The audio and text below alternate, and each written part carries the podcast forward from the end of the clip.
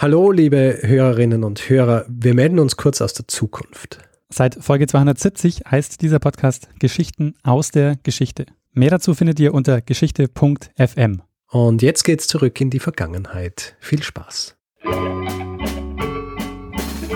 Lernen ein bisschen Geschichte. Lernen ein bisschen Geschichte, dann werden Sie sehen, der Reporter, wie das sich damals entwickelt hat. Wie das sich damals entwickelt hat. Hallo und herzlich willkommen bei Zeitsprung, Geschichten aus der Geschichte. Mein Name ist Daniel und heute gibt es die erste Interviewfolge der bereits angekündigten kleinen Themenserie zur Novemberrevolution. Mir gegenüber sitzt Dirk Liesemer, äh, treuen Zeitsprung-HörerInnen bekannt aus Folge 72, wo es um Phantominseln ging. Äh, du hattest damals ein Buch zu dem Thema herausgebracht und wir haben äh, eine Folge dazu gemacht. Und äh, jetzt ist gerade ein neues Buch von dir ähm, erschienen, das heißt Aufstand der Matrosen, Tagebuch einer Revolution. Ja, und ich dachte mir, das würde doch sehr gut passen, wenn wir ähm, auch äh, zu diesem Buch eine äh, kleine Folge machen. Ja, sehr gerne. Ja, so äh, danke, dass du dir Zeit nimmst. Ähm, vielleicht zu Beginn, ähm, du hast, du hast dich jetzt lange mit dem Thema Novemberrevolution beschäftigt. Ähm, was war denn äh, der Punkt, warum du dich damit beschäftigt hast? Also gibt es irgendwie ein Interesse, das äh, bei dir geweckt wurde? Das war eine sportliche Herausforderung gewissermaßen. Äh, wir hatten die Matrosenrevolution und ich mache ja von der Novemberrevolution tatsächlich nur einen kurzen Ausschnitt, die, die ersten zwölf bis 14 Tage, die, der Aufstand der Matrosen in Kiel und Wilhelmshaven und wie der Aufstand dann sich über das ganze Land verbreitete. Und ich hatte mich daran erinnert, dass, wir in, dass es in der Schule hieß, ähm, die Matrosen haben die Revolution ins Land getragen. Aber was heißt das? Was heißt es konkret? Also mit welchen Zügen sind die gefahren? Wie viele sind gefahren? Wohin sind sie gefahren? Was waren das für Leute? Wie hießen die? Und wie haben die dann in diesen anderen Städten, in denen die waren, in welchen überhaupt, äh, das war auch nie ganz klar, wie haben die dann dort die, die Revolution entfacht? Weil man fährt ja nicht irgendwo hin, bringt eine Botschaft mit und auf einmal äh, stehen tausend Leute hinter einem. Und das mal konkret nachzuzeichnen, äh, das fand ich äh, eine spannende Herausforderung. Und ähm, ich hatte mir die Recherche erst etwas anders vorgestellt und bin mit meiner ersten Idee dann aber gescheitert. Ähm, das Buch ähm, heißt ja Tagebuch einer Revolution und ähm, du zeichnest ähm, da also die Tage ab dem 28. Oktober. Und das war tatsächlich ziemlich schwierig, überhaupt ein Anfangsdatum zu finden, ähm, weil ich gedacht hätte, äh, das müsste ja alles ziemlich genau dokumentiert sein und man muss ja nur irgendwo nachschlagen und, und gucken, wie sich wann wo was ereignet hat. Aber allein ein Anfangsdatum äh, zu finden, das hat tatsächlich Wochen gedauert, die, die Entscheidung dann das auf den 28. Oktober zu legen. Also du, du zeichnest ja da ähm, äh, unterschiedliche Quellen nach ähm, und, und, und zeigst also diese, ähm, die, den, den Anfang der Revolution ähm, dann eben bis zum, wann hast du gesagt, bis zum 11. November oder bis zum Genau, das war auch ein bisschen willkürlich. Ich habe dann gesagt, ich steige jetzt am 12. November aus. Man hätte aus guten Gründen auch noch weitermachen können, weil danach sind da noch Volksmarinedivisionen entstanden, in Berlin beispielsweise, die äh, bis Mitte, Mitte Dezember eine, eine wichtige Rolle und auch darüber hinaus noch gespielt hatten. Aber ich hatte mir dann irgendwann gedacht, äh, das ist jetzt nicht mehr Matrosenaufstand, das sind jetzt Nachwirkungen, das geht dann schon rein in die, die Unruhen und habe das dann außen vor gelassen. Aber es ist im, im Tagebuchstil gemacht. Ähm, wieso das, äh, also was, ähm, was war konzeptionell der, der Grund, das so zu machen? Also du hättest die Geschichte auch anders erzählen können?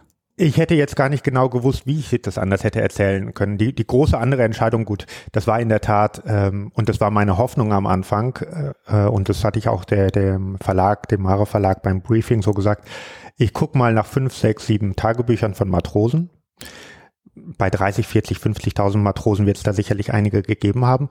Und anhand dieser Tagebücher zeichne ich dann mal nach, wo welcher Matrose an welchem Tag war und wie der Matrose von Kiel beziehungsweise von Wilhelmshaven aus dann die Fackel der Revolution nach Köln, nach Leipzig, nach, nach Frankfurt, nach Berlin und wo auch immer hingetragen hat. Und dann habe ich nach einiger Zeit gemerkt, dass es diese Tagebücher gar nicht gibt beziehungsweise ich habe dann später noch was gefunden, aber ja, und dann war die Frage, wie, wie erzählt man überhaupt so eine Geschichte, wenn man das sehr minutiös machen äh, will und ähm, erstmal welcher Zeitraum, das war dann der 28. Oktober bis 12. November, 1918 und dann war relativ schnell klar, dass ich das Tag für Tag machen will und immer gucken will, was wo an welchem Tag passiert. Und die ersten Tage spielten ja vor allem in Wilhelmshaven und dann auch in Kiel und dann aber nach und nach kommen dann immer mehr Städte auch äh, zur Sprache, wo, wo dann Matrosen auftauchen und wo die, die Revolution dann auch passiert. Jetzt hast du dich ja sehr intensiv auch mit Quellen beschäftigt und so mit ähm, mit mit ähm, ja mit mit ähm, sehr vielen Details auch ähm, der der Ereignisse, die da passiert sind. Ähm, was hat sich denn ähm, dabei ja so am, am meisten überrascht oder fasziniert? Also gibt es irgendwas, wo du wo du gemerkt hast, so während der Beschäftigung, ähm, dass ähm, das ist noch mal wirklich so eine ähm, so, so ein spannender Punkt, der dir vorher noch nicht so klar war? Das sind viele. Also zum einen, und das ist, glaube ich, die, die größte Erkenntnis, ist, ähm, dass diese Zeit, diese, diese Anfangstage eigentlich relativ schlecht aufbereitet sind. Dass, dass wir relativ wenig wissen, was wann wo genau passiert ist. Also wenn man das tatsächlich minutiös mal nachzeichnen will. Ähm, also auch wer die Revolution in Gang gesetzt hat, wie sich das verbreitet hat, ähm, da, da gibt es noch sehr viele Fragen und es sind auch viele Quellen, glaube ich, nicht erschlossen. Ich hatte beispielsweise auch geguckt, inwiefern die, die Revolution, inwiefern das in der Provinz, also auf dem Land äh, angekommen ist. Äh, da habe ich, da ist es nur sehr schwer, Zugang dazu zu finden äh, welche Rolle die Frauen spielten und, und welche Frauen da eine große Rolle spielten. Da habe ich einige Dokumente gefunden, äh, Kette Kollwitz beispielsweise, Rahl Strauß so ein bisschen was, äh, äh, etliche andere, die auch jetzt nicht, nicht unbedingt bekannt sind. Natürlich auch Rosa Luxemburg, das lässt sich teilweise auf die Daten genau ähm, äh, festhalten. Aber es gibt da zahlreiche offene Fragen, wenn man nochmal genauer hinguckt. Und ich glaube auch, dass es da noch erheblichen Forschungsbedarf gibt, zumal es damals als eine große Revolution wahrgenommen ist. Theodor Wolf, der, der Journalist, hatte von der größten aller Revolutionen gesprochen und hatte damit nur zum Ausdruck gebracht, was auch viele Leute damals empfunden haben. Dass man heute in der Forschung nicht davon ausgeht, dass es eine Revolution war, vielleicht eine unvollendete oder eine ungeliebte Revolution, das ist noch eine andere Frage dann. Das sind ja auch sehr viele, mm, ja, sehr spannende Fragen, die da dranhängen. Ähm, zum, zum einen, ähm, hat man ja in der, in der Rückschau oft ähm, das, das Gefühl, dass die Revolution deshalb auch so ein bisschen untergegangen ist, weil man eben immer äh, die Weimarer Republik, die daraus entstanden ist, immer aus der Rückschau betrachtet hat, eben sozusagen, wie konnte es passieren, dass der Nationalsozialismus an die Macht geht und die Weimarer Republik äh, untergegangen ist. Dem würde ich aber widersprechen. Ich glaube nicht, weil die, weil es danach die Weimarer Republik und weil sie untergegangen ist, sondern die Matrosen und die Revolutionäre, das waren ja auch Arbeiter und Arbeiterinnen auch, äh, zahlreiche, äh, äh, wie, wie auch Heizer und, und viele andere, die wurden halt jahrzehntelang diffamiert. Also gerade von der politischen Rechten hieß es, das waren die Novemberverbrecher. Äh, das waren die, die den Durchstoß ausgeführt haben. Und äh, Robert Habeck hatte das kürzlich äh, in einem Interview gesagt. Robert Habeck kommt ja aus Kiel und hatte auch, eine, auch ein Buch darüber geschrieben und ein Theaterstück. Äh, der hat gesagt, bis in die 80er Jahre hinein wurden, wurde von Vaterlandsverrätern bei den Konservativen in Kiel gesprochen. Also selbst in Kiel war diese Revolution ungeliebt. Vielleicht beginnen wir ähm, so ein bisschen auch ähm, mal so die in, in groben Zügen nachzuzeichnen, ähm, was, äh, was denn passiert ist. Also du beginnst am 28. Oktober. Ähm, was, was ist am 28. Oktober und ähm, warum beginnst du dort deine Erzählung? Es gibt am 28. Oktober ein Gerücht, es ist auch nicht das erste Gerücht, aber es ist ein Gerücht, dass die äh, Amerikaner und die Engländer die Nordseefestung äh, Helgoland angreifen wollen und dass es deswegen äh, einen Auslaufbefehl gibt für die Matrosen äh, oder geben soll in, in Kürze und die Schiffe werden vorbereitet. Die werden auf dieses Ausfahren vorbereitet, die, die Schornsteine erhalten orange-rote Anstriche, Munition wird an Bord äh, genommen und, und damit kündigt sich etwas an, dass, dass etwas Großes passiert. Gleichzeitig ist natürlich der Hintergrund, dass schon Friedensverhandlungen im Gange sind. Das wissen die Matrosen auch. Also und und beziehungsweise, dass das über einen Waffenstillstand äh, verhandelt werden soll und und dass im Grunde sich längst schon ein Ende des Krieges angekündigt hat. Und diese Spannung aus einerseits wissen alle, dass dass der Krieg verloren ist und zu Ende ist. Äh, andererseits wird irgendwas Großes nochmal vorbereitet. Das war für mich äh, der Anlass, am 28. Oktober einzu, zu, äh, zu beginnen.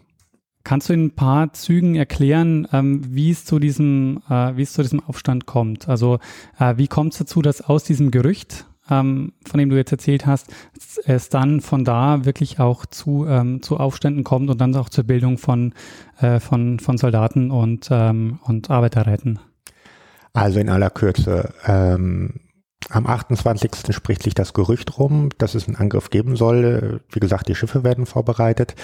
Dann gibt es, was die Matrosen erstmal noch nicht wissen und wovon sie in den nächsten Tagen was ahnen, äh, erhalten die, die, die Kommandeure den Befehl zum Auslaufen und zum Angriff auf England. Äh, Themse, Scaper Flow, dort wo die äh, britischen Schiffe äh, liegen und zum äh, und das spricht sich dann tatsächlich nach und nach rum, dass etwas Großes und dass ein Angriff geplant ist. Und äh, die Matrosen sind längst schon kriegsmüde, sind auch frustriert äh, von diesem Krieg, äh, wollen jetzt nicht in letzter Sekunde äh, noch, noch ihr Leben riskieren, beziehungsweise sie wüssten auch, dass ein Großteil von ihnen sterben würde und lehnen sich dagegen auf. Äh, sie verlassen die Schiffe, äh, sie, sie äh, zerstören die Heizkessel, sie manipulieren auch sonst, äh, wo sie nur können.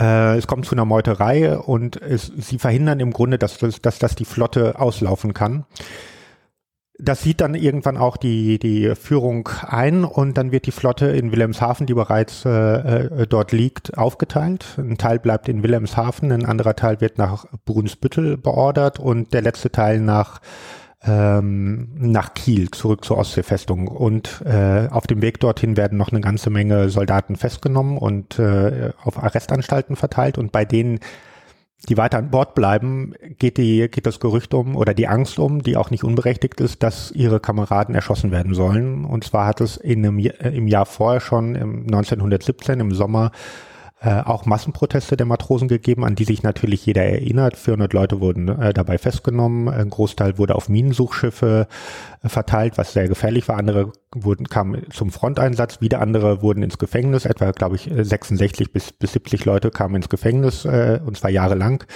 Äh, und zwei wurden erschossen. Max Reichpeach und Albin Köbis. Und die Namen dieser beiden sind allen noch, noch im Begriff.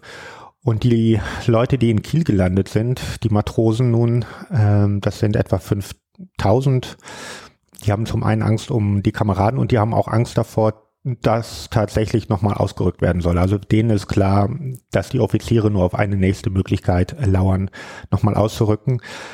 Und dann kommt es zu, zu massenhaften äh, Verweigerungen. Äh, die äh, Matrosen beginnen sich zu organisieren. Es gibt Kundgebungen auf dem Viehburger Gehölz.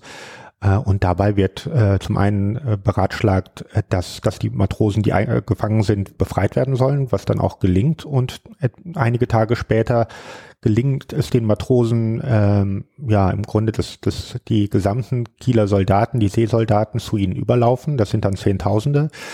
Und dass sie die Macht dem Gouverneur Willem Souchon aus der Hand nehmen und dass sie darüber hinaus ihren Willen in 14 Punkten formulieren. Dazu gehört beispielsweise sehr politische Punkte, also Abdankung der Hohenzollern, sprich Wilhelm II. wollen wir nicht mehr als Kaiser haben. Äh, zum anderen aber auch sofortiger Frieden äh, und dann auch so Dinge wie ähm, Abschaffung der Grußpflicht nach Dienst und das gleiche Essen für Mannschaften und Offiziere. Das war jetzt in aller Kürze das, was ich auf sonst hier 120 Seiten ausbreite. Ähm, würdest du sagen, dass die, äh, die Soldaten oder die Matrosen ähm, auch vorher schon politisiert waren oder entsteht das erst während der Revolution? Also geht es im ersten Moment nur darum, so wir wollen nicht auslaufen, weil wir ähm, verlieren sonst ähm, womöglich unser Leben? Oder haben die da auch schon so ein politisches Bewusstsein? Es gab 1917 im Sommer schon ein starkes politisches Bewusstsein. Der gerade erwähnte Albin Köbis, ich glaube, es war ein Heizer, ja, ein Heizer, hatte dort schon auf einer öffentlichen Kundgebung gesagt, er wolle sofortigen Frieden, ein Ende des Krieges. Diese Gruppe von revolutionären oder aufsässigen Matrosen und Heizern wurde, wie gesagt, gefangen genommen. Äh, damit war das erstmal zerschlagen, aber das politische Bewusstsein war bei vielen noch vorhanden, was auch damit zu tun hat, die kannten sich halt extrem gut. Das waren halt nicht wie in den Schützengräben Soldaten, die halt ständig ausgetauscht wurden, weil ihre Kameraden gestor gestorben sind. Die kannten sich oft jahrelang, die haben oft jahrelang zusammen in diesen kleinen Kasematten und in ihren kleinen, kleinen Behausungen gelebt.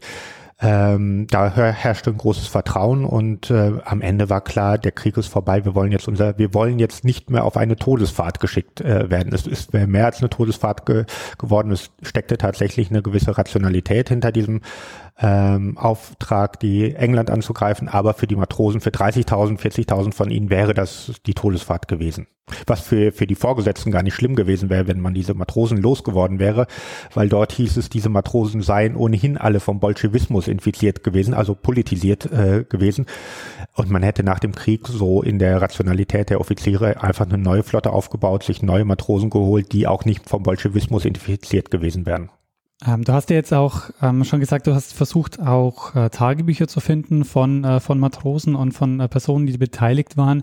Ähm, kann man denn was darüber sagen, ähm, wie viele Personen da die Anführerschaft übernommen haben? Also ähm, im Normalfall ist es ja bei Gruppen so, dass, dass, dass nicht, nicht alle sozusagen auch äh, diese gleich, den gleichen Grad an Politisierung haben, sondern es wird wahrscheinlich ein paar Leute geben, die, die dem ein bisschen vorgestanden sind. Das wird so gewesen sein. Man, wir haben leider keine Namen, zumindest nicht aus den ersten Tagen oder sehr wenige Namen und da wird dann nicht ganz klar, ob das die Anführer waren. Klar ist, dass die, die Matrosenrevolte vor allem auf zwei Schiffen begonnen hat, äh, unter anderem der, der Helgoland. Ähm, und dass sie von, von diesen beiden Schiffen ausging. Wie viele da eingebunden waren, es reichen ja oft nur einige wenige äh, die dann aber auf eine große Resonanz gestoßen sind. Und äh, auf diesen Schiffen äh, lebten etwa immer tausend Heizer und, und Matrosen. Also und diese Revolution ist dann schnell von einem Schiff auf das andere übergesprungen. Also das waren dann sicherlich mehrere hundert äh, Leute, die sich da zusammengefunden hatten, ohne dass es da den einen oder anderen großen Anführer gegeben hat. Äh, jedenfalls ich bin auf keine Namen gestoßen und das, was ich jetzt gesagt habe, ist auch eher Vermutung, als, als dass ich es genau wüsste. Etwas später, als es dann nach Kiel kam, da gab es dann zwei Namen, von denen wir wissen, dass sie eine große Rolle gespielt haben. Das eine war Lothar Popp bei dem aber noch nicht mal ganz klar war, oder mir jedenfalls nicht, was, was der in den Tagen war. Der war unter anderem auch an den Werften beschäftigt. Der soll auch mal Bonbonhändler gewesen sein. Also der, der lebte jedenfalls in Kiel und ganz wichtig Karl Adelt, der auf einer Werft arbeitete und ähm, diese beiden waren politisiert. Lothar Popp war bei den Unabhängigen, also den, den äh, Sozialdemokraten, die sich abgespalten hatten. Das sind, das sind einige wenige Namen. Ist das vielleicht auch so der Grund, warum die, die Revolution ähm, weniger erinnert wurde, weil es nicht diese, diese idealisierten Personen gab, die man danach, also diese, diese großen Namen an Revolutionären, die man da aufbauen konnte, an die man sich sozusagen erinnern konnte? Ich glaube, das hat vor allem damit zu tun, dass diese Leute dann jahrzehntelang diffamiert worden sind als diejenigen, die im Grunde Deutschland um den Sieg gebracht haben oder um einen äh, akzeptablen Frieden, ne, was aber eine völlige Fehlkalkulation ist. Und äh, dann war es auch so, dass diese Leute, die die Revolution gemacht haben, äh, dann später wieder sozusagen, die haben in einem Schlüsselmoment der Geschichte eine wichtige Rolle gespielt, später dann aber nicht mehr. Aber andererseits wurden ja auch Leute idealisiert, ähm, wie zum Beispiel Karl Liebknecht, ähm, der ja, ähm, der ja auch von Anfang an den Burgfrieden zum Beispiel abgelehnt hat, den man ja auch, also sozusagen ähm, in, im ersten Moment äh, diffamiert hat, aber der dann trotzdem später so mit zum Helden der Revolution wurde. Ja, nur in den ersten Tagen spielte Karl Liebknecht eigentlich keine Rolle. Karl Liebknecht war gerade aus dem äh, Gefängnis entlassen worden, äh, war in Berlin, lebte in Steglitz, hat dort versucht, die Revolution zu entzünden und Während in Kiel im Grunde schon am 4.5. ja alles klar war, da war die Macht schon übernommen, da hat man in Berlin äh, immer noch überlegt, wann man denn überhaupt einen Generalstreik machen soll. Also Karl Liebknecht und Wilhelm Pieck beispielsweise haben vor, vor den revolutionären Obleuten, wie die hießen, also im Grunde Gewerkschafter könnte man wahrscheinlich sagen, oder äh, äh, dafür geworben, dass man doch die Revolution oder den Generalstreik erstmal am 8. oder 9. November durchführen soll. Das wurde dann abgelehnt mit dem, mit dem Argument, dass das dann Zahltage sei und äh, seien und man die Arbeiter nicht auf die Straße kriegen würde. Und es wurde abgelehnt, einen Generalstreik zu machen. Dann wurde gesagt, wir machen sofort eine Revolution. Wir brauchen keine Revolutionsgymnastik vorher, weil Karl Liebknecht wollte die Massen, wie er das formulierte, erstmal aufwärmen. Äh, springen wir nochmal kurz vielleicht äh, zurück ähm, zu, ähm, na, nach Kiel. Ähm, warum wird die Revolution eigentlich äh, Kieler Matrosenaufstand genannt äh, und nicht Wilhelmshavener? Weil in Wilhelmshaven hat es ja ähm, offensichtlich begonnen. Schöne Frage. Äh, ich weiß es auch nicht genau. Ähm, in Wilhelmshaven hat sie begonnen, die Meuterei allerdings auf den Schiffen und nicht direkt in Wilhelmshaven.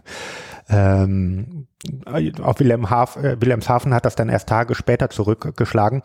Sie wird wohl Kieler Matrosenaufstand genannt, weil in Kiel die entscheidenden Dinge passiert sind. Und zwar wurde am 4. Äh, November, einem Montag, in Kiel wurden die 14 Punkte beschlossen. Und diese 14 Punkte waren im Grunde die, die politische Willensäußerung der, der Matrosen Kiel war auch die erste Stadt, die ich sag mal, befreit war von, von, von den Offizieren. Äh, und äh, Kiel war dadurch auch, wie Philipp Scheidemann es formulierte, als er davon erfuhr, der Ort, an dem der Funke ins Pulverfass geflogen ist. Kiel hatte wohl auch äh, den Vorteil, ähm, dass, dass sehr viele Arbeiterinnen und Arbeiter auch in der Stadt waren, die gleichzeitig auch mobilisiert werden konnten. Das auch und Kiel hatte eine, daraus hinaus eine sehr symbolische Wirkung. Also früher war ja Danzig lange Zeit der große Marinestützpunkt und das war seit einigen Jahrzehnten, glaube ich, war es dann Kiel, sozusagen als, als der entscheidende Marinestützpunkt und in Kiel, äh, Kiel war ganz anders äh, damals, als es heute ist. Es gab äh, äh, Werften, es gab Artillerieschießplätze, es, es gab, äh, äh, ich glaube, Akademien, es, es gab alles, was sozusagen mit, mit Militärführung und, und Seekriegsführung zu tun hatte, war dort. Und was man heute wahrscheinlich auch noch mal in Erinnerung äh, rufen muss, die Marine hatte dort damals einen ganz anderen Stellenwert. Das war, das war äh, die große und die entscheidende Waffe, äh, die nicht eingesetzt worden ist. Es war aus Sicht des Kaisers seine ureigenste Schöpfung und äh, war, hatte sozusagen, die hatten ein ganz anderes Selbstbewusstsein auch. Das war, die verstanden sich als die militärische Elite und die das führte zum Frust natürlich bei den Offizieren und Kommandanten und deswegen wollten die diesen letzten Angriff wagen. Die hatten praktisch keinen Einsatz äh, während des Ersten Weltkrieges. Die waren insgesamt drei Wochen von diesen vier Jahren äh, waren die im Einsatz und, und das war es. Ansonsten äh, gab es in Deutschland ein Spottfest, der dagegen die Flotte schläft im Hafen ein. Und das hört man natürlich als Admiral, der sich von diesem Krieg eine großartige Karriere versprochen hat, natürlich nicht gerne. Jetzt beginnen die Aufstände ähm, und ähm, damit beginnt auch gleichzeitig so eine Organisation der, der Aufständischen. Das heißt, sie bilden Räte. Ähm, ich frage mich immer, wie, wie man sich diesen Prozess vorstellen kann. Also es ist ja nicht so, dass man äh, aufbegehrt und dann sagt, so, jetzt setzen wir uns an einen Tisch und bilden Räte und, und stimmen über bestimmte Dinge ab. Das muss ja auch irgendwie ähm, organisiert werden. Äh, Gibt es da ähm, Quellen, wie das vonstatten ging? Ja, das ging ziemlich chaotisch vonstatten. Äh, man sollte da aber nicht die Lanze drüber brechen. Ich habe heute Morgen noch auf Spiegel Online gelesen, dass bei einem Teil der Stimmen, die, die jetzt bei der Hessenwahl in, in Frankfurt abgegeben, dass die Wahlcomputer nicht stimmten. Also Demokratie ist eine ziemlich schwierige Sache, auch in, in unseren Zeiten, obwohl wir seit 70 Jahren Erfahrungen mit Demokratie haben. Äh, und das waren damals Menschen, die alle äh, de facto keine Erfahrung mit Demokratie hatten, mit Abstimmungen hatten. Ähm, die haben beschlossen, jede Einheit, jedes Schiff, jede Werft äh, bis zu dieser und jener Größe schickt uns einen, der sozusagen für sie spricht. Und ausgewählt wurden dann teilweise Leute, die es einfach mal machen wollten, die das spannend fanden, die sich beteiligen wollten, die noch nicht mal unbedingt politisch waren, sondern die vielleicht eher abenteuerlich interessiert waren. Natürlich waren auch Leute dabei, die gut sprechen konnten, die, die bestimmte politische Vorstellungen hatten. Also es kam am Anfang ein ziemlich bunter Haufen zu, äh, zusammen und es kam, es tauchten auch immer wieder andere Leute auf bei diesen äh, Zusammensetzungen. Also das, das, das wechselte ständig. Das war jetzt kein wirklich organisierter und, und äh, koordinierter Prozess, aber es hatte alles irgendwie, naja, wohl doch ein Mindestmaß an, an Legitimation. Und es gab auch eine große Einigkeit bei den Matrosen, die schon darin bestand, die hatten ja alle Angst. Also ähm, die hatten in Kiel die Macht übernommen und die mussten damit rechnen. Und das wurde ja auch äh, im Kabinett in Berlin vorgeschlagen, selbst wenn die Matrosen das nicht wussten, diese Stadt äh, abzuriegeln und unter Feuer zu setzen. Und die hatten Angst vor sozusagen den Maßnahmen der Offiziere. Ist das dann der Grund, warum Sie beschließen, nicht nur in Kiel zu bleiben, sondern äh, ins Reich auszuschwärmen? Dass sie diese Revolution ins Reich tragen wollen, war eigentlich relativ äh, bald entschieden. Ähm, spätestens am Abend des 4. November, da saßen beim Gouverneur Willem Souchon, äh, saßen, äh, saß zum einen Gustav Noske und Konrad Hausmann, äh, die beiden Abgeordneten aus Berlin, beziehungsweise äh, Noske als Militärexperte der, der SPD, Konrad Hausmann als Mitglied der Fortschrittlichen Partei äh, zusammen, zusammen mit Heizern und, und, äh, und, und Seeleuten. Unter anderem waren Lothar Popp und Karl Adel, die ich ja vorhin angesprochen hatte, dabei. Und währenddessen kamen immer wieder Boten rein zu den, zu den Revolutionären und haben gesagt, welches Seebataillon jetzt noch übergelaufen ist. Und als dann am Ende ein, Seebataillon, äh, ein, ein, ein bewaffnetes Bataillon oder beziehungsweise Soldaten übergelaufen sind, die im Keller dieses äh, Gouverneurgebäudes waren, Da ist Lothar Popp dann aufgestanden und hat gesagt, blickte dann wohl zu, zu Noske und, und Souchon, so stelle ich es mir dann jedenfalls vor, stand dann auf und sagte, also meine Herren, äh, dass wir hier miteinander reden, hat, das hat überhaupt keinen Sinn. Das ist auch nicht der Beginn einer Matrosenrevolte, das ist der Beginn der deutschen Revolution. Und da war schon dieses, also so hat er das jedenfalls dann Jahrzehnte später erzählt. Ähm, da war schon klar, aber bis dahin waren auch schon tatsächlich Matrosen auf, aus Kiel auf jeden Fall schon äh, in, in Zügen ins, ins Reich gefahren. Zum Teil einige hatten Urlaub, äh, andere sind, haben, sind desertiert äh, und wieder andere wurden bewusst auch losgeschickt. Also das wäre nämlich jetzt meine nächste Frage gewesen. Also war das eine bewusste und konzertierte Aktion zu sagen, äh, wir schicken jetzt ähm, von, von Kiel aus in die großen Städte ähm, Soldaten oder Matrosen, die dann dort äh, die, die Revolution äh, hineintragen sollen? Also wenn man sich das alles sehr genau anguckt, dann muss man eigentlich, oder was heißt muss, aber ich bin jedenfalls zu dem Ergebnis gekommen, dass das relativ geplant oder re relativ äh, ähm, dass es da eine gewisse Einmütigkeit oder eine, ein planvolles Vorgehen gegeben hat. Mir ist aber allerdings auch keine, keine Sitzung von, von ähm, Soldatenräten oder Matrosenräten bekannt, wo gesagt wurde, wie machen wir das, wie organisieren wir das. Das lässt sich äh, schwer rekonstruieren. Also es scheint äh, tatsächlich so gewesen zu sein und mit jedem Tag wurde das dann mehr, dass es dann planvoller wurde und dass dann auch hunderte Matrosen nach Berlin geschickt wurden. Ähm, es sind hunderte Matrosen nach, nach äh, Frankfurt gefahren. Ähm, auch in Köln waren welche dabei, aber ich weiß, ich kenne keine Namen oder fast keine Namen. Und wenn man Namen kennt, dann kennt man deren Geschichte nicht.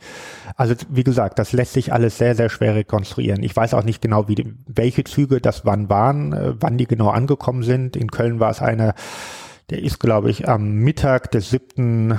November dort angekommen oder 5. Ich habe es jetzt nicht genau im Kopf. Äh, und bei anderen Zügen kann man das so ungefähr. Und es gibt dann in irgendwelchen Tagebüchern steht beispielsweise bei Harry Graf Kessler, dem, dem äh, großartigen Diplomaten, der jedenfalls ein großartiges Tagebuch hinterlassen hat, da kamen in Magdeburg dann mal zwölf Matrosen an, aber das ist auch die einzige Quelle dazu. Also wenn es elf waren, wenn es zehn waren, wenn es 15 waren, weiß ich nicht. Also ich weiß auch nicht, woher er seine Zahl zwölf wieder hat.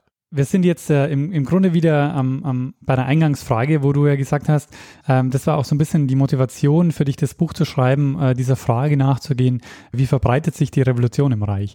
Weil es immer heißt, äh, von, von Kiel aus ähm, verbreitet sich es dann, aber man, man kann sich halt schwer vorstellen oder ist es, ist es irgendwie nicht so ganz klar, wie dann tatsächlich auch diese, dieser Funke überspringt und dann in anderen Städten dann auch tatsächlich äh, zu, zu, zu einer Revolution kommt. Also meine Hoffnung war am Anfang, dass ich fünf, sechs, sieben Tagebücher finde und sich anhand dieser Tagebücher von diesen Matrosen rekonstruieren lässt, wann die wo genau waren. Also dass man gewissermaßen diese Tagebücher, naja, also die die Einträge übernimmt und, und äh, ergänzt und, und mit in dieses Buch einflechtet.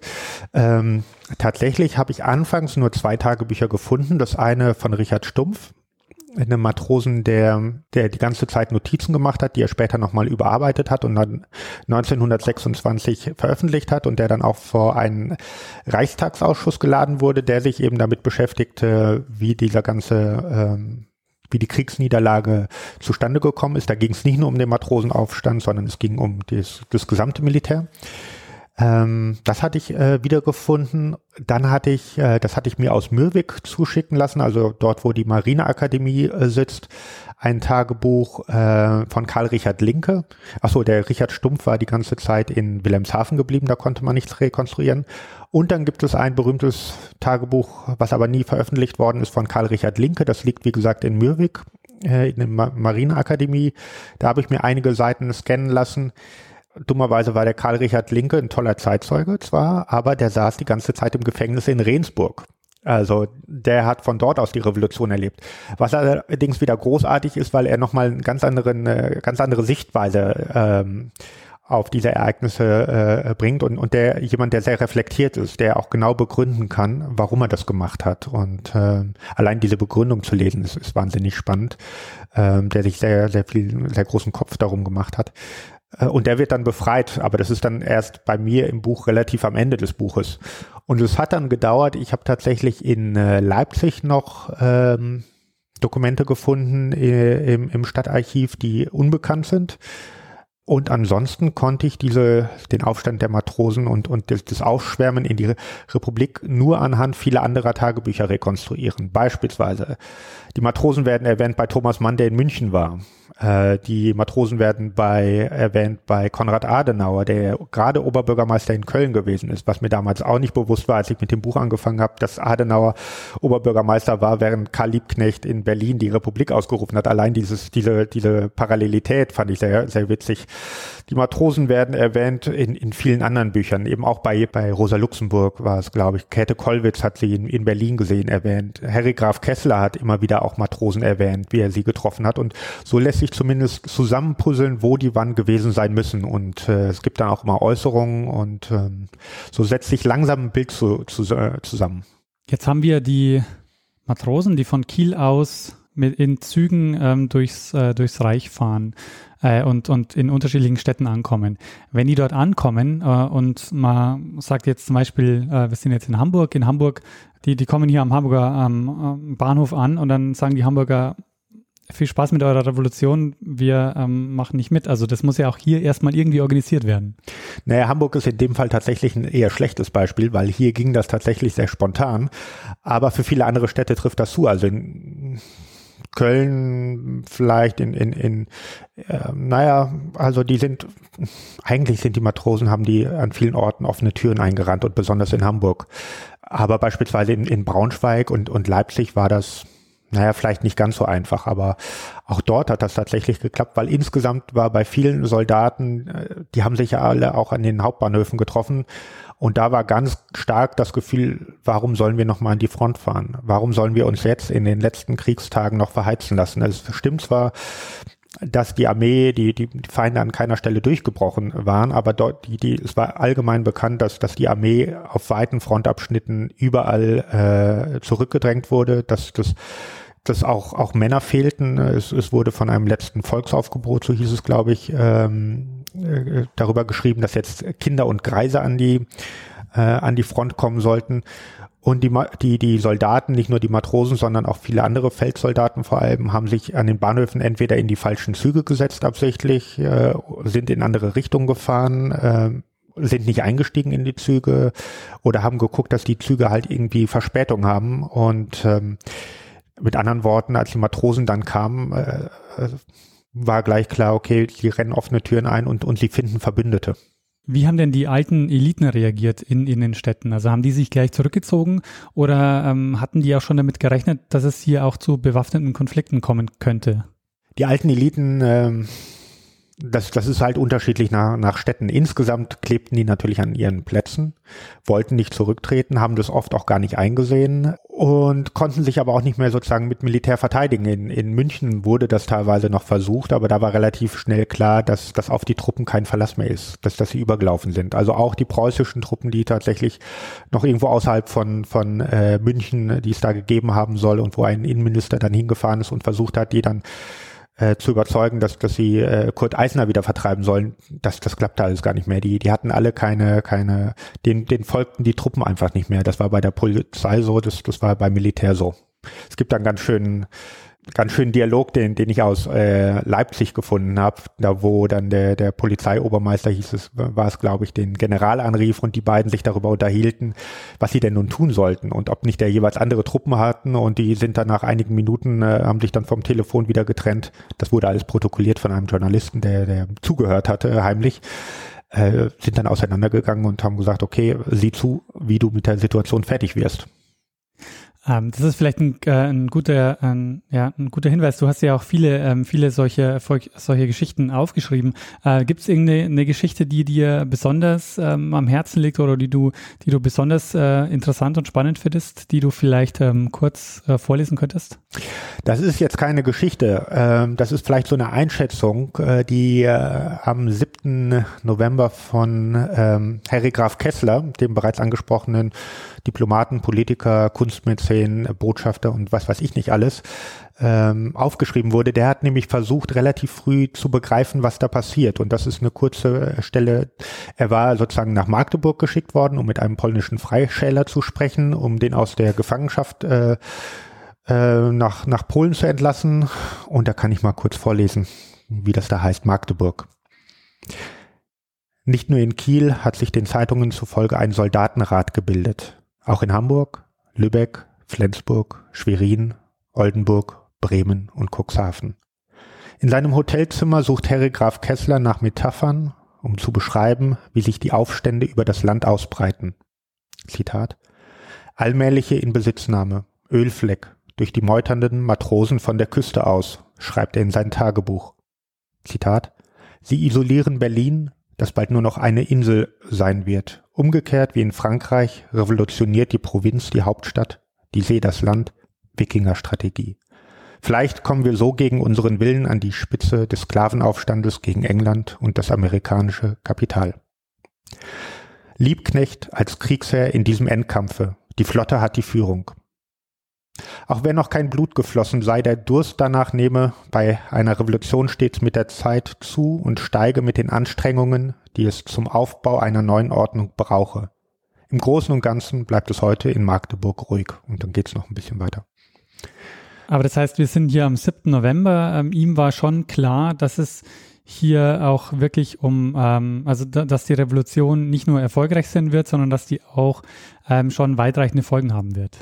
Die äh, 7. November hatte die Revolution ja tatsächlich schon Erfolge gehabt. Sie war in, in Kiel hatte sich durchgesetzt, in Bremen, glaube ich, weitgehend, in Cuxhaven äh, war wie, wie angedeutet. Der 7. November ist auch der Tag, in dem Kurt Eisner in der Nacht dann zum ersten Ministerpräsidenten Bayern wird, ein Unabhängiger, was die CSU, glaube ich, bis heute nicht ganz verknausert. Ähm, und dann war die große Frage natürlich, was passiert. Und es war natürlich die große Angst, dass Chaos und, und Unordnung ausbrechen kann. Und das war auch übrigens die Angst der Revolutionäre. Also es wurde immer auch bei den Aufständischen, auch bei den Matrosen immer wieder betont, Ruhe und Ordnung. Also im Grunde deutsche Tugenden, die auch in der Revolution hochgehalten wurden. Äh, da gibt es auch eine ganz schöne Anekdote aus Hamburg, dass, äh, dass ein Sozialdemokrat dann in der Nacht in seinem Hotelzimmer äh, seinen Pass vorzeigen soll und sich ausweisen soll und ein äh, Matrose, ein revolutionärer Matrose fragt allen Ernstes nach, warum denn der Pass ausgelaufen, äh, äh, abgelaufen sei. Äh, also dieses Ruhe und Ordnung, das herrschte bei allen, die, aber eben natürlich vor dem Hintergrund, man hatte halt Russland im Kopf und in Russland waren das ganz andere Ereignisse. Es war eine soziale Revolution, eine, die vor allem auch Ebert gefürchtet hatte, Friedrich Ebert als Parteivorsitzender der Sozialdemokraten der sich deshalb auch zu der, naja, man muss schon sagen, zu der Aussage verstieg, er hasse die soziale Revolution wie eine Sünde, was aber auch heißt, dass er eben ein extrem konservativer Kopf war.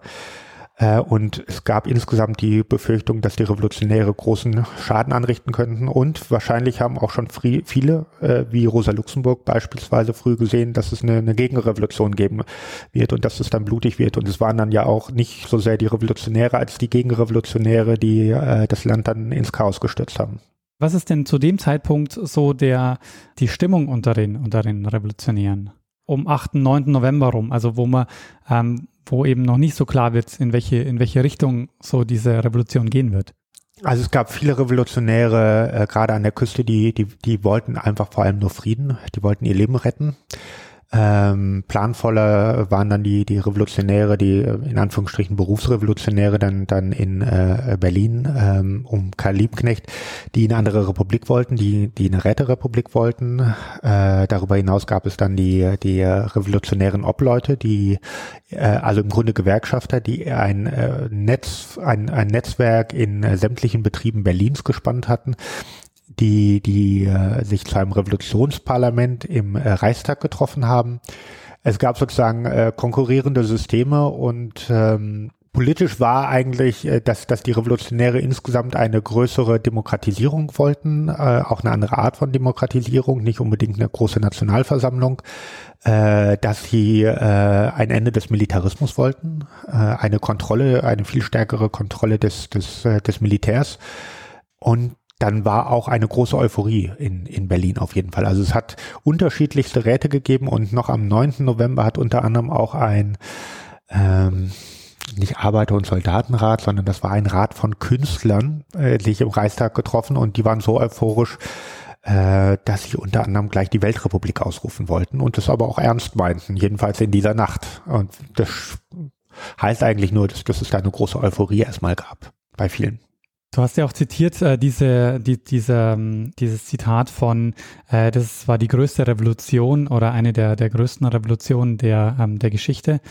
das hängt ja auch damit zusammen, dass die Revolution ein komplett ja, neues System schafft. Also Demokratie gab es zu dem Zeitpunkt ja ähm, in der Form so noch nicht im Reich. War, war das den, den Leuten bewusst? Also, dass, dass es wirklich auch eine, äh, ein sehr ähm, ja, epochales Ereignis ist? Also die Leute haben sehr schnell ähm, von einer Revolution gesprochen. Äh, nicht nur ein äh, Theodor Wolf, den, den du ja gerade zitiert hast. Äh, auch viele andere, Al Albert Einstein beispielsweise hatte am 9. November äh, in seinen Vorlesungen, in, in seine Notizen geschrieben äh, zur Vorlesung viel aus wegen Revolution. Äh, und Albert Einstein ist davon ausgegangen, äh, dass er nach diesem Krieg, den, den er als eine Katastrophe von Anfang an gesehen hat, also am Anfang des Krieges hat er mal festgehalten, äh, da sieht man mal zu, zu wozu die viehische Gattung Mensch äh, im, imstande ist. Und am Ende, als der Krieg dann zu Ende war, jubelte er und war sich sicher, dass es nie wieder einen solchen Krieg geben müsse dass jetzt ein goldenes Zeitalter anbreche. Ähm, das waren auch viele einfache Menschen, in äh, beispielsweise auch die Lothar Popp in, in äh, Kiel, die sich sicher waren, dass, dass jetzt die große Chance auf einen, einen wirklichen Neuanfang in Europa besteht. Also das, das war schon, äh, denen war schon der Systembruch klar. Und insofern war es tatsächlich auch eine Revolution, weil mit einem, weil mit dem aristokratischen Prinzip gebrochen wurde. Also die, die, der Adel wurde entweder vertrieben. Also aus Sicht von Wilhelm II. war das ganz sicher auch eine Revolution. Der war, der lebte noch, ja, tatsächlich Jahrzehnte und, und war nie wieder in Deutschland. Viele andere Adlige, Königshaus Hannover wurde, wurde vertrieben oder beziehungsweise äh, haben sich davon gemacht nach Cumberland in, Cumberland in, in Österreich. Auch der bayerische Kaiser ist auch aus München geflohen und ist, glaube ich, meines Wissens auch nicht wieder zurückgekehrt, äh, nie wieder nach, nach Deutschland. Ähm, Heute wird ja bezweifelt, dass es wirklich eine durchgehende, durchgreifende Revolution war. Ich denke andererseits auch zu Recht. Zwar wurde der Adel verjagt und es gibt keinen Kaiser mehr. Äh, aber was eben nicht verändert wurde, waren halt die Besitzverhältnisse äh, und das äh, führte dann eben auch zu der Reaktion und äh, eben auch mit zum Nationalsozialismus neben vielen anderen Dingen. Also wenn wir noch mal ein bisschen zurückgehen zur, zu den Aufständen ähm, und zur Revolution, dann haben wir in Kiel äh, die, die Matrosen, äh, die jetzt ausschwärmen ähm, in, ins Reich. Äh, wir haben dann am 5. November Hamburg, 6. 7. November München, und dann 8. 9. November Berlin. Genau, ah. und, und Leipzig war dann auch noch dabei und, und, und Köln und ja, ja, es waren dann viele Städte, aber am 9. war es dann Berlin und da, da spitzte sich das nochmal ganz erheblich zu. Berlin war äh, damals der Sitz des, des Kaisers Wilhelms II., auch wenn er nicht mehr da war. Berlin spielte auf jeden Fall eine besondere Rolle. Aber ich habe mich auch manchmal gefragt, so inwiefern man in, in der Rückschau, es, es gibt ja doch eine ganze Menge Filme und Literatur, gerade sozusagen über, über die, die Ausrufung, inwiefern wir da manchmal zu sehr den, den Blick auch auf, auf Berlin haben, auch als Symbol. Es hätte in Berlin sicherlich auch anders verlaufen können. Also es gab wohl, ich muss es extra so wo, äh, äh betonen, wahrscheinlich auch Pläne tatsächlich mit, mit Flugzeugen die Revolutionäre oder die Aufständischen anzugreifen. Das, das wurde meines Wissens äh, vereitelt von, von äh, einem Marinefliegerstützpunkt, wo sich auch tatsächlich mal ganz klar auch, auch Namen belegen lassen, wer da das Kommando hatte von, von, von diesen Matrosen, die da waren. Sonst hätte es da sicherlich auch Bürgerkriege geben können. Und es gab natürlich auch Kräfte bei den Konservativen, äh, die hätten sozusagen alles mit einer Waffe verteidigt. Und die konnten sich dann in den entscheidenden Mo Momenten nicht durchsetzen. Also es hat dann in Berlin auch Tote gegeben, äh, früh morgens. Ich glaube, um 10 Uhr war das dann, dass, dass die ersten drei Aufständischen erschossen wurden, was dann auch relativ schnell im Kabinett gemeldet wurde, woraufhin dann die, die Sozialdemokraten aus der Regierung ausgeschieden sind. Spielte allerdings im weiteren Verlauf dann natürlich keine Rolle zu einem späteren Zeitpunkt, also der außerhalb deines Buches spielt, äh, gibt es ja noch ein paar ähm, Aufstände, wo auch äh, noch äh, einige ähm, Soldaten und äh, Aufständische ähm, sterben. Also ähm, der Spartakus-Aufstand dann äh, in Berlin und auch die Sülze-Unruhen in, in Hamburg, äh, werden ja auch sehr blutig niedergeschlagen. Ähm, aber zu dem Zeitpunkt, also ähm, du, dein Buch geht ja bis zum 11. November, äh, zu dem Zeitpunkt, wie viele Todesopfer sind da zu beklagen? Gute Frage. Also die, die ersten Toten gab es in ähm, Kiel, ich glaube am 3. 3. 3. November. Das waren dann Revolutionäre, die, die, die, die wurden erschossen. Ich glaube, das waren neun. und zwar von, von den, den Truppen äh, Willem Souchons, die ihm unterstanden, beziehungsweise dem, dem Heine, dem äh, Verantwortlichen in Kiel. Es gab ein paar Tote in Hamburg bei den Protesten, da weiß ich aber nicht, wie viele es waren. Leipzig, Han Braunschweig, Hannover und, und dann eben in Berlin gab es Tote. Es war relativ friedlich. Es war auch friedlich, als viele, viele vorher dachten mhm. oder befürchtet hatten. Aber äh, vielleicht um es nochmal grundsätzlich, also mein Fokus lag ja auch mit dem, ich, ich habe ja sehr viele Quellen verwendet und ähm, der Fokus lag vor allem, also es gibt ja dieses wunderbare Buch von Mark Jones äh, über, über die Novemberrevolution, der im Grunde deutlich macht, welche Rolle die Gerüchte von Anfang an gespielt haben und wie wichtig die, welche Rolle die Gerüchte auch für, für die Gewaltexzesse, die auch die späteren noch gespielt haben. Von daher auf jeden Fall ein, ein, äh, ein Lektüre-Tipp. Mir ging es darum zu zeigen, also Geschichte wird ja häufig sozusagen aus dem, aus dem Nachhinein äh, betrachtet und wir haben oft das Gefühl, dass äh, Geschichte auf gewisse Punkte hinzuläuft. Also äh, mit dem Beginn der, der Weimarer Republik haben wir automatisch schon das Scheitern im Kopf. Und mir ging es darum, mal deutlich zu machen, äh, was für eine Kakophonie oder Vielfältigkeit von Stimmen es gab. Äh, wie unterschiedlich die Menschen das alles wahrgenommen haben, die Ereignisse und, und wie die späteren Konflikte im Grunde schon in diesen ersten Tagen sich, sich abgezeichnet haben. Äh, und, und, und das war ein ganz wichtiger Punkt, bei dem es mir um dieses äh, Buch geht. Von daher, ich weiß nicht genau, wie viele Tote es waren. Das war, das stand jetzt nicht, nicht im Fokus meines Buches. Ähm, kannst du vielleicht, ähm, das ist doch ein, ein, guter Anknüpfungspunkt, vielleicht noch ein Beispiel zeigen aus dem Buch, äh, wo du nochmal eine, eine Stimme und eine Perspektive zeigst, ähm, die, ähm, die von dieser Revolution berichtet?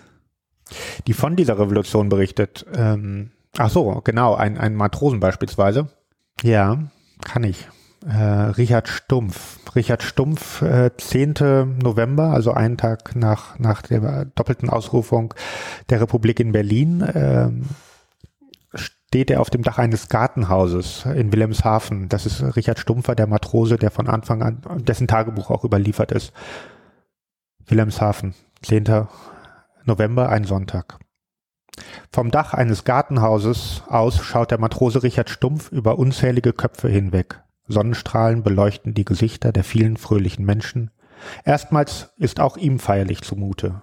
Begeistert beobachtet er, wie sich der Platz füllt und immerfort weitere Matrosen und Soldaten auftauchen. Überall sind feldgraue und marineblaue Uniformen zu sehen. Der Oberheizer Bernhard Kuhnt, jener Mann, der vor vier Tagen den Sturm auf die Arrestanstalt in Wilhelmshaven anführte, wird als erster Präsident des Freistaats Oldenburg bejubelt. Tief fliegende Eindecker donnern über den Platz. Flugblätter flattern auf die Menge nieder. Am Kasernenmast wird die riesige Kriegsflagge herabgezogen und ein rotes Tuch gehisst. Für Richard Stumpf symbolisiert es Freiheit, Gleichheit und Brüderlichkeit. Es sei ihm selbst ein Rätsel, wie sehr er sich in den vergangenen zwei Tagen verwandelt habe. Zitat. Vom Monarchisten zum überzeugten Republikaner. Nein, mein Herz, ich kenne dich nicht mehr. Wahrhaftig, es stockt. All die feierliche Aufregung, der wahnsinnige Hexensabbat, wie er es nennt, zerrüttet ihm die Nerven. Keine Viertelstunde lang könne er sich auf irgendetwas konzentrieren. Ständig jage eine Sensation die nächste. Am Abend steigen Leuchtraketen in die Luft. Auf den Forts krachen Salutpatronen, alle Sirenen der Stadt heulen, Schiffsglocken läuten, Scheinwerfer leuchten durch den Himmel und streichen über das Wasser.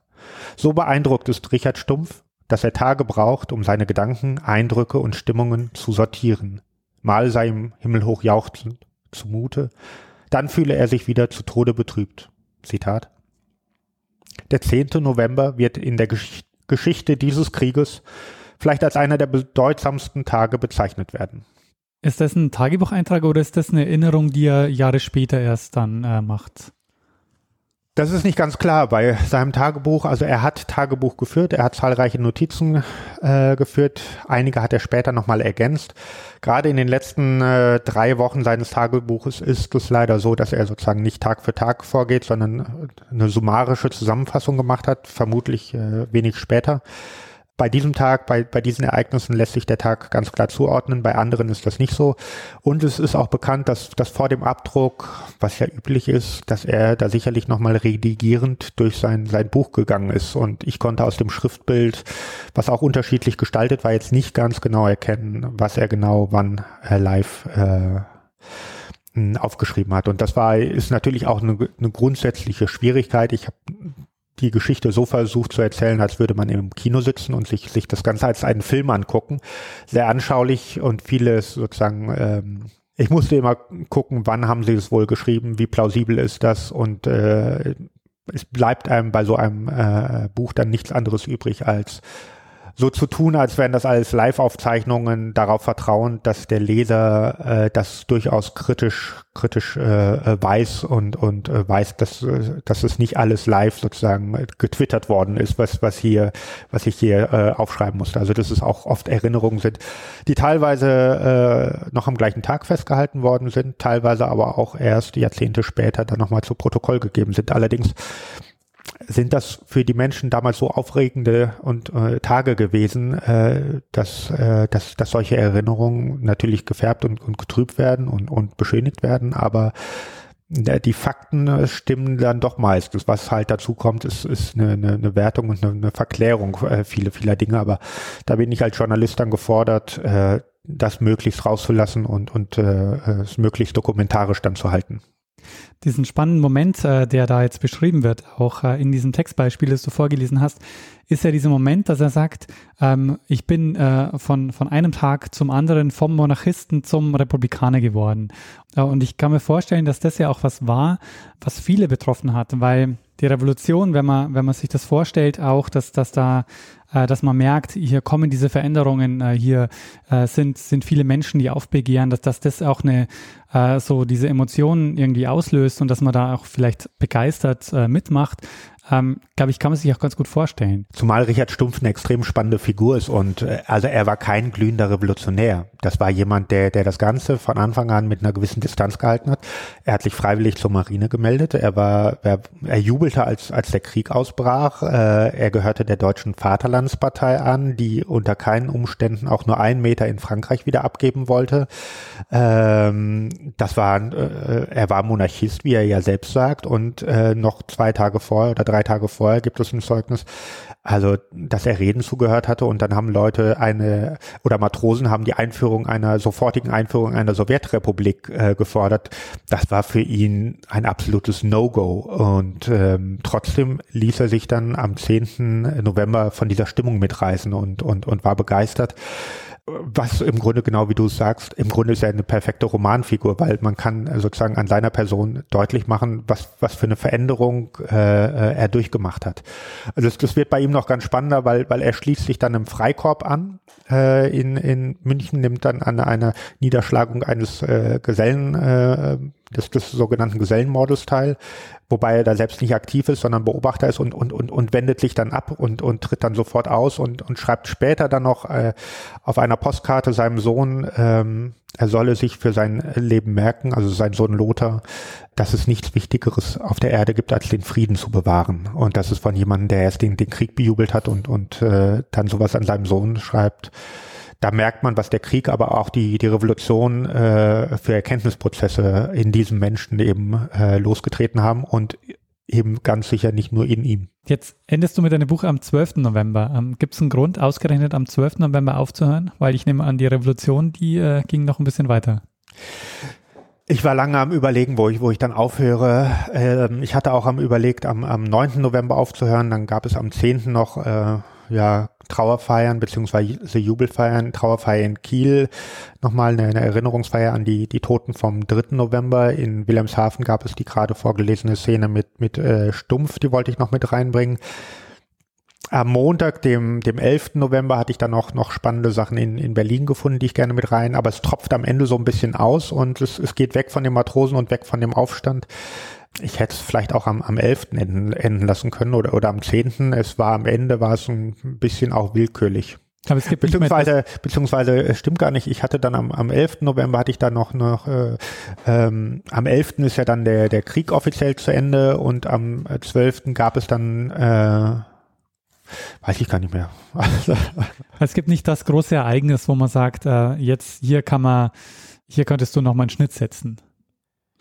Naja, wie gesagt, das hätte am 10. sein können. Ich wollte den 11. dann noch mit reinnehmen und, ja. und nee, das, das, äh, äh, nee, also es, es, gab dann keinen großen Schnitt mehr. Wie gesagt, ich war eine Zeit am überlegen, ob ich einen Sprung noch mache bis, bis Mitte, Mitte Dezember, wo, wo es dann ja die, die Volksmarine-Division, wo die bestimmte Rollen gespielt hat, aber dann hätte ich so weit ausgedehnt, dann hätte ich einen Bruch in der Chronologie gehabt und das hätte dann, dann sozusagen aus äh, dramaturgischer Sicht keinen wirklichen Sinn gemacht. Ich habe hinten noch einen Ausblick, da wo ich dann bestimmte Daten nochmal äh, exemplarisch dann aufgreife, um bestimmte Geschichten noch vorzusp äh, vorzuspinnen. Also beispielsweise geht es noch kurz um die Ermordung von, von Eisner äh, in, in München und es gibt noch ein paar andere Dinge, aber das ist dann sozusagen angeklammert.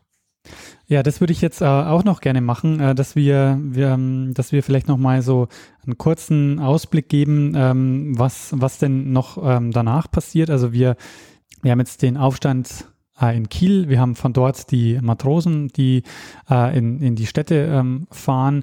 Wir haben dann die Revolution in den, äh, in den Städten, also ähm, Hamburg, ähm, Köln, ähm, Berlin dann am 9. November, also München natürlich auch noch. Ähm, vielleicht, dass wir noch so, so ein paar wichtige Daten nochmal so ähm, als Ausblick geben.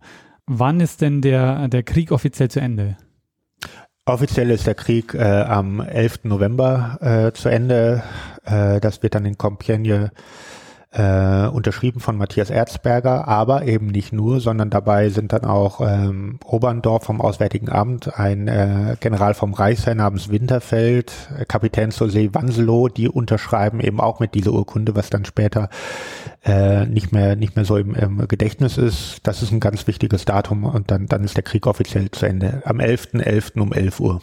Das heißt, der Krieg ist am 11.11. .11. zu Ende. Der Kaiser dankt dann, soweit ich mich erinnere, am 28. November ab der hat keine Macht mehr. Äh, seine Urkunde äh, unterschreibt er tatsächlich dann Wochen später, aber das ist klar, dass, dass er ist kein Kaiser mehr und äh, von da an hadert er dann äh, von Belgien aus oder beziehungsweise von Holland aus mit, mit, dem, mit dem Deutschen Reich beziehungsweise mit Deutschland. Kurz angesprochen haben wir auch die Revolution in München.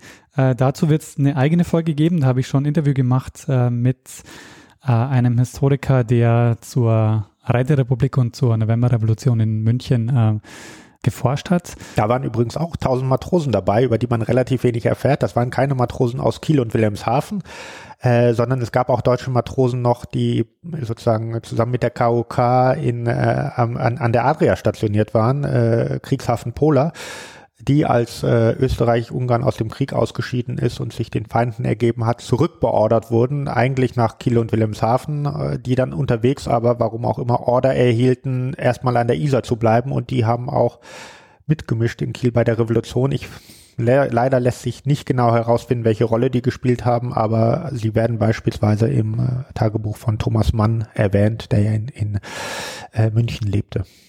Wichtig, denke ich mal, ist noch so, äh, ist noch so die, die Geschichte, wie es dann weitergeht mit den, äh, mit den Soldaten äh, und, und den, Arbeit, den, den Arbeiter- und Soldatenräten. Also ähm, wie kommt es denn dazu, dann, dass, dass es von da letztendlich hingeht zu einer parlamentarischen Demokratie? Also es gab ähm, dann relativ bald am 10. die, die Entscheidung, äh, welche Art von, von Republik wollen wir, wer, wer soll regieren.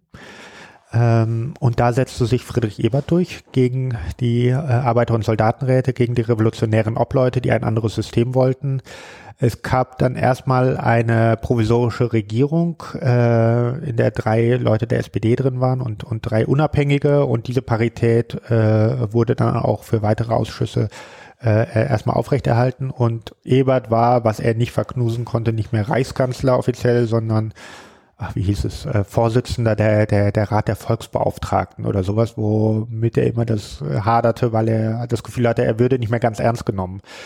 Äh, und dann dauerte es, äh, Ebert sprach immer von einer Konstituante, die sich äh, äh, gründen müsste, also im Grunde äh, Wahlen und, und dann die Bestimmung eines Parlaments, äh, aus der dann in welcher Form auch immer äh, äh eine, eine Regierung dann hervorgehen muss. Hm, das lag jetzt ein bisschen außerhalb meiner Recherche. Ähm, da weiß ich jetzt nicht ganz genau die Details. Zum Abschluss würde ich gerne noch mal äh, darüber sprechen, wie die Revolution äh, erinnert wurde dann in den, in den, in den Jahrzehnten später und auch heute. Du hast schon ähm, ganz am Anfang angedeutet, auch mit der Geschichte, mit dem Buch von Robert Habeck und, äh, und dem Theaterstück, dass es lange Zeit so war, dass die, ähm, dass die Matrosen und die Aufständischen als, ähm, da, dass sie diffamiert wurden. ähm, als die Novemberverbrecher. Warum wurde denn diese, diese, äh, dieser Aufstand ähm, lange so negativ erinnert? Es gab die ganze Zeit äh, tatsächlich eine konkurrierende Erzählung, die von, von denjenigen äh, geführt wurde, die damals eben auch die Macht hatten. Äh, das, das blieben ja, also die, die, die Generäle blieben ja wichtige Figuren in der Geschichte, die wurden ja nicht enthauptet. In Klammern, Ludendorff ist äh, mit einem finnischen Pass nach Schweden geflohen und er hat dort mehrmals in ähnlicher Form ge gesagt, so ist äh, Ebert und Scheidemann haben den Fehler gemacht, dass sie uns nicht geköpft haben. Wenn wir, wenn ich zurückkomme, dann, dann äh, werde ich mir die beiden vorknüpfen.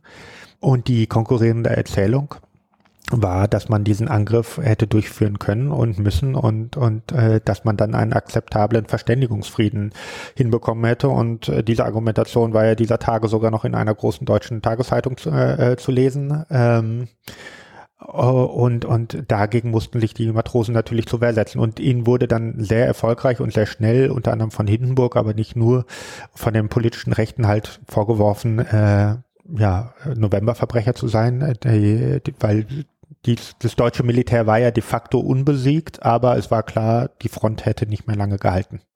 Jetzt mal abgesehen von der Einschätzung dieser, dieser Tageszeitung, ähm, würde man aber heutzutage ähm, schon sagen, dass diese Revolution oder dieser Aufstand in Kiel auch positiv erinnert wird, oder? Ja, in Kiel sicherlich mittlerweile. Ähm, und im, im Großen und Ganzen wird da heute positiv dran erinnert. Ja, es, es hat ja in den letzten Tagen eine unglaubliche Menge an Veröffentlichungen gegeben. Nicht nur in den Tageszeitungen, auch, auch im Fernsehen. Äh, es gibt zahlreiche große Bücher, die, die über 1918 erschienen sind.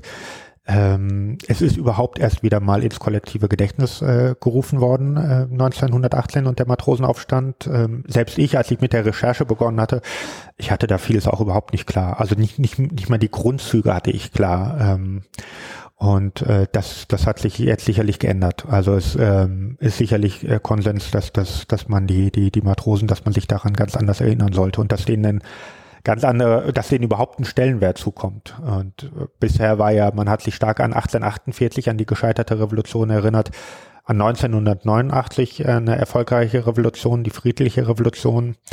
Aber 1918, der Matrosenaufstand, äh, wurde nicht, nicht wirklich als eine, Revolution noch, noch wahrgenommen. Ah, hast du das Gefühl, dass sich das jetzt ändert? Also ähm, verändert dieser, äh, dieser Jahrestag jetzt nochmal, ähm, wie, wie darüber berichtet oder wie darüber ähm, ja, gedacht wird? Ja, ich, äh, ich glaube ja, das, das ist so mein, meine Einschätzung. Man sieht das ja in vielen, äh, es gibt viele Artikel, die sich nicht ausschließlich mit dem Matrosenaufstand äh, befassen, sondern die versuchen, diesen, die großen Linien zu zeichnen, die halt ganz klar machen, wir gucken, wie wir, wir gliedern das mal, wir sortieren das mal in diese anderen Aufstände und, und Revolutionen ein. Eben 1848, 1918, 1968 wird dann auch gerne genannt und eben 1989 und, und da wird äh, 1918 dazu gezählt. Es passt auch, weil ich meine, es, es war der, der kleine, der einzelne Bürger, es, es war derjenige, der sich gegen eine, eine Übermacht an Militär, an Polizeistaat wehren musste, der dafür mit seinem Leben, äh, der, der dafür sein Leben riskiert hätte, äh, das, das sind äh, auch Heldengeschichten, das sind Geschichten, mit denen man sich in einem äh, demokratischen Land äh, identifizieren kann. Und das waren Leute, die ja keinen Krieg wollten, sondern genau das Gegenteil. Die wollten Frieden haben, die wollten Demokratie haben. Die haben sich fürs Frauenwahlrecht eingesetzt, äh, die haben sich für ein äh, Ende des, des Kaisertums eingesetzt. Das sind ja alles Dinge, die man heute noch unterschreiben kann. Wenn wir an Weimar denken, denken wir ja immer nur an das Scheitern, aber wir denken eben da gewissermaßen zu wenig an den Anfang, an die auch die die die Euphorie, die die die verbreitet wurde. Also die erste Ministerin beispielsweise, äh, es war, war eine Frau, ich, in Braunschweig, die, die dort warum sollte man sich nicht, nicht gerade an, an, an solche zeitgeschichtlichen Figuren erinnern? Ähm, also insgesamt äh, gehört das, glaube ich, ein bisschen mehr ins kollektive Gedächtnis immer noch und die, diese Zeit eben auch als eine Zeit. Naja, die Weimarer Republik hätte nicht scheitern müssen. Äh, es gab einige Fehler, die zu Beginn gemacht worden sind und das sollte man sich vielleicht nochmal genauer angucken. Also das, das Gefühl, das ich habe, wenn ich mich, äh, wenn, wenn ich mir so diese Geschichte anschaue, dann ist für mich immer so ein bisschen überraschend, wie, ähm, wie konservativ eigentlich so diese Revolution war. Also dass es jemanden gab wie, wie Ebert, der noch lange am, äh, am, am Kaiser festhielt oder so. Also dass es immer so Figuren gibt, die sich, äh, die man sich eigentlich progressiver vorstellen würde. Also Ebert hat mich schockiert, das hätte ich gar nicht gedacht. Äh es gibt ja die Friedrich-Ebert-Stiftung, mit anderen Worten, da beruft sich die SPD auf einen ihrer, ihrer Überväter, dem sie ein Denkmal mit dieser Stiftung gesetzt hat, was ich so, wo ich denke, benennt es doch besser in August-Bebel-Stiftung um.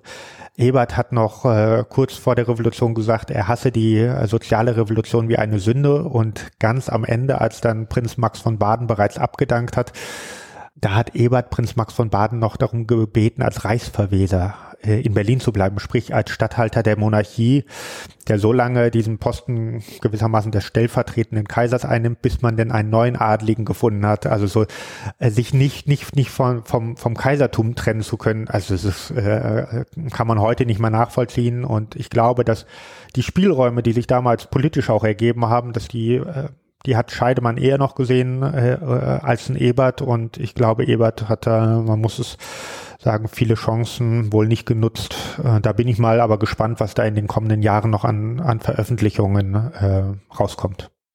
Ähm, ich habe ja ganz am Anfang so gefragt, so ähm, vom, was denn das Konzept dieses äh, Buches war, das du geschrieben hast. Ähm, wer, was hätten sich denn für, für Alternativen ergeben? Also die große Alternative oder die große Hoffnung, die ich hier hatte, das war, dass es fünf, sechs, sieben Tagebücher von Matrosen gibt, die dann an unterschiedlichen Orten waren, in Köln, Braunschweig, Leipzig, Frankfurt und deren Spuren man hätte folgen können und wo man das gegeneinander geblendet hätte gewissermaßen. Da gab es relativ wenig.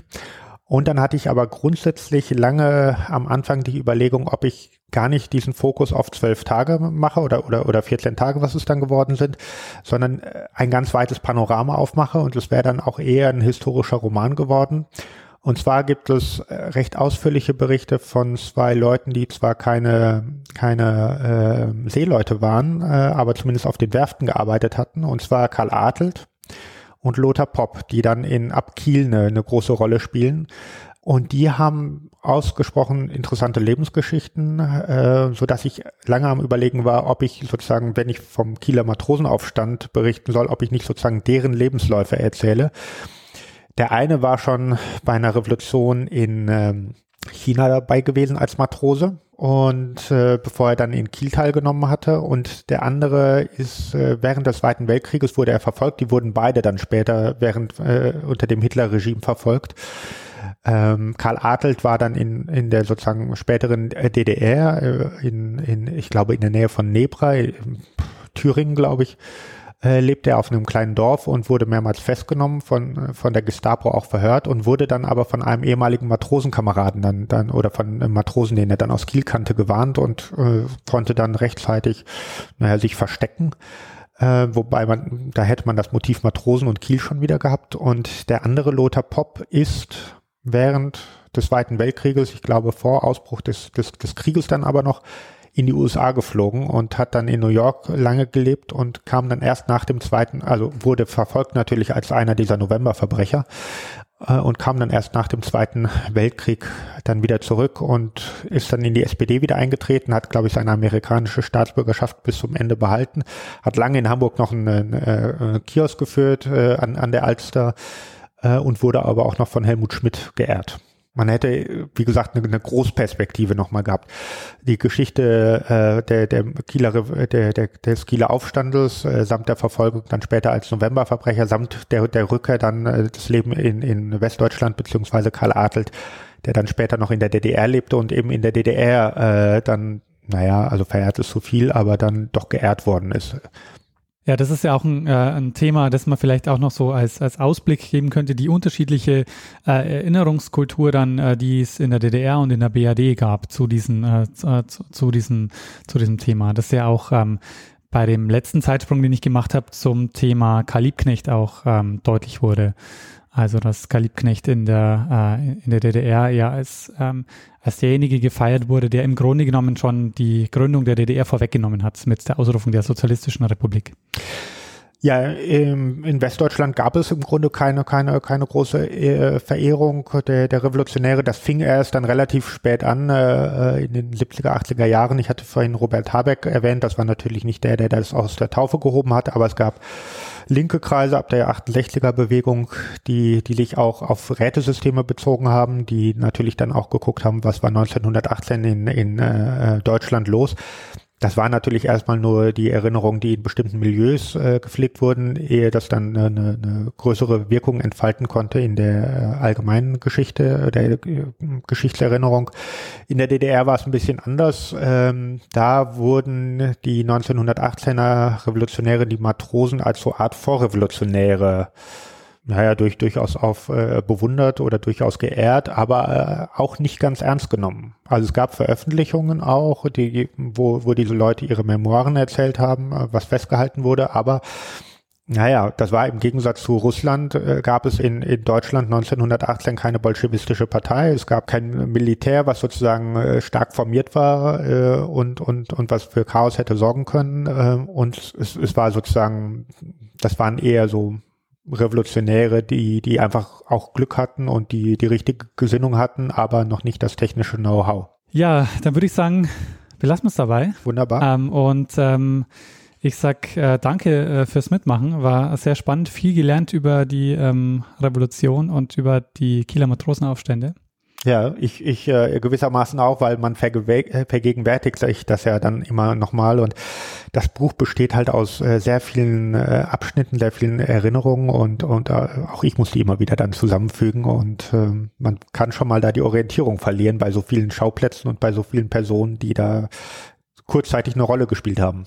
Eine Kleinigkeit das wird in dieser Folge anders sein. Es wird jetzt keinen Feedback-Hinweis-Blog geben, sondern ähm, ich werde jetzt gleich, äh, gleich mal äh, den, den Deckel drauf machen, ähm, wie es äh, gerne heißt in den Folgen. Ähm, ja, also ähm, danke fürs Mitmachen äh, und dass du auch ähm, Passagen aus deinem Buch vorgelesen hast. Ähm, das äh, da heißt Aufstand der Matrosen, Tagebuch einer Revolution, ähm, das im Mare Verlag erschienen ist. Und ähm, das wird auch äh, noch verlinkt in den Show Notes. Und dann sage ich danke fürs Zuhören und äh, gebe einem das letzte Wort, der es immer hat. Weißt du, wer das ist? Bruno Kreisky. Lernen ein bisschen Geschichte. Lernen ein bisschen Geschichte, dann werden Sie sehen, der Reporter, wie das sich damals entwickelt hat. Wie das sich damals entwickelt hat.